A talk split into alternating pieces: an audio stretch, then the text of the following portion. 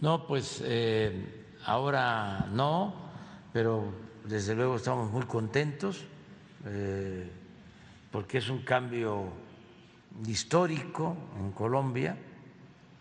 Ya he hablado en otras ocasiones de lo que ha significado el conservadurismo en Colombia, muy fuertes, muy duros y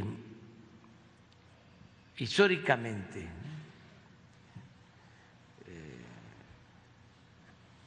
han impedido que se den los cambios que se requieren en Colombia. Eh,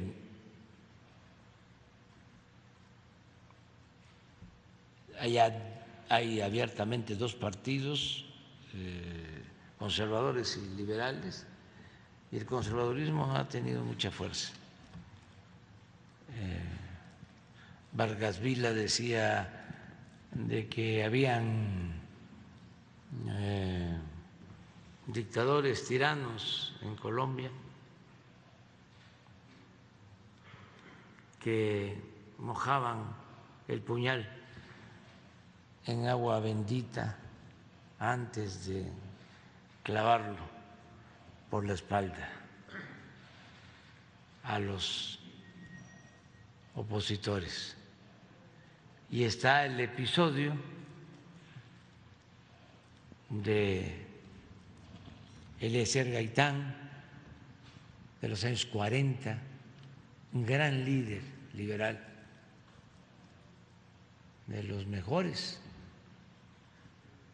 de América. Fue asesinado y eso provocó todo un levantamiento en Colombia del pueblo,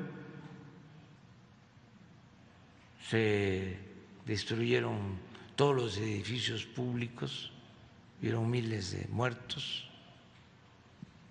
De ahí viene la frase, aquella del amigo del Gabo, que al informarle de lo que había pasado, le dice en los años 40 se amoló, no puedo decir la frase, la palabra, se amoló Colombia. Y fue así como una maldición, porque a partir de ahí eh, las cosas empeoraron y es hasta ahora que con este cambio hay la esperanza de que inicie una etapa nueva en Colombia con Petro. Estamos muy contentos y ojalá y le vaya bien.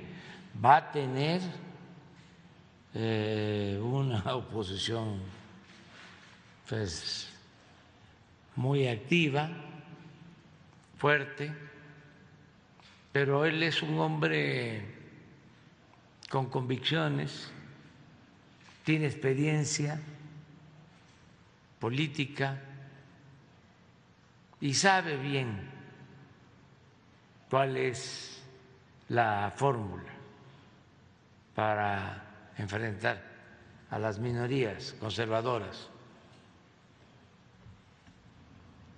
al grupo de oligarcas que hay en todos los países que se dedican a saquear, a robar y que tienen el control de los medios de información y son los que impulsan las eh, campañas de desprestigio, las guerras sucias porque se apoyan mucho en lo mediático.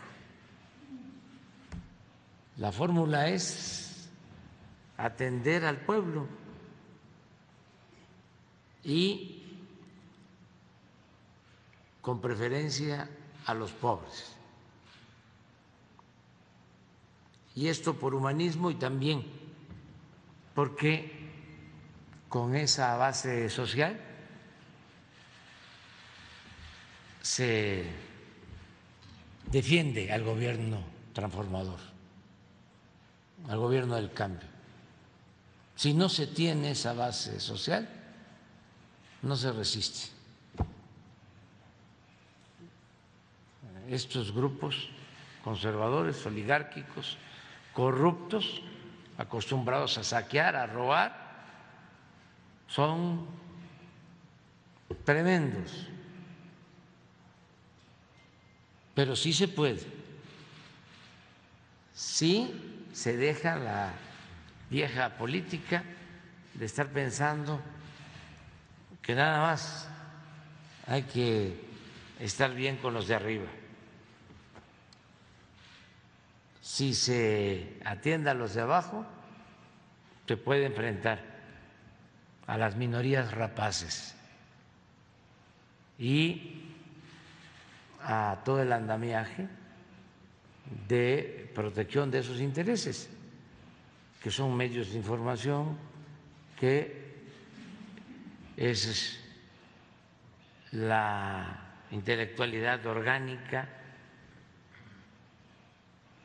que así controlan ciertos sectores de clases medias, que son expertos en la manipulación, en la mentira, en la difamación.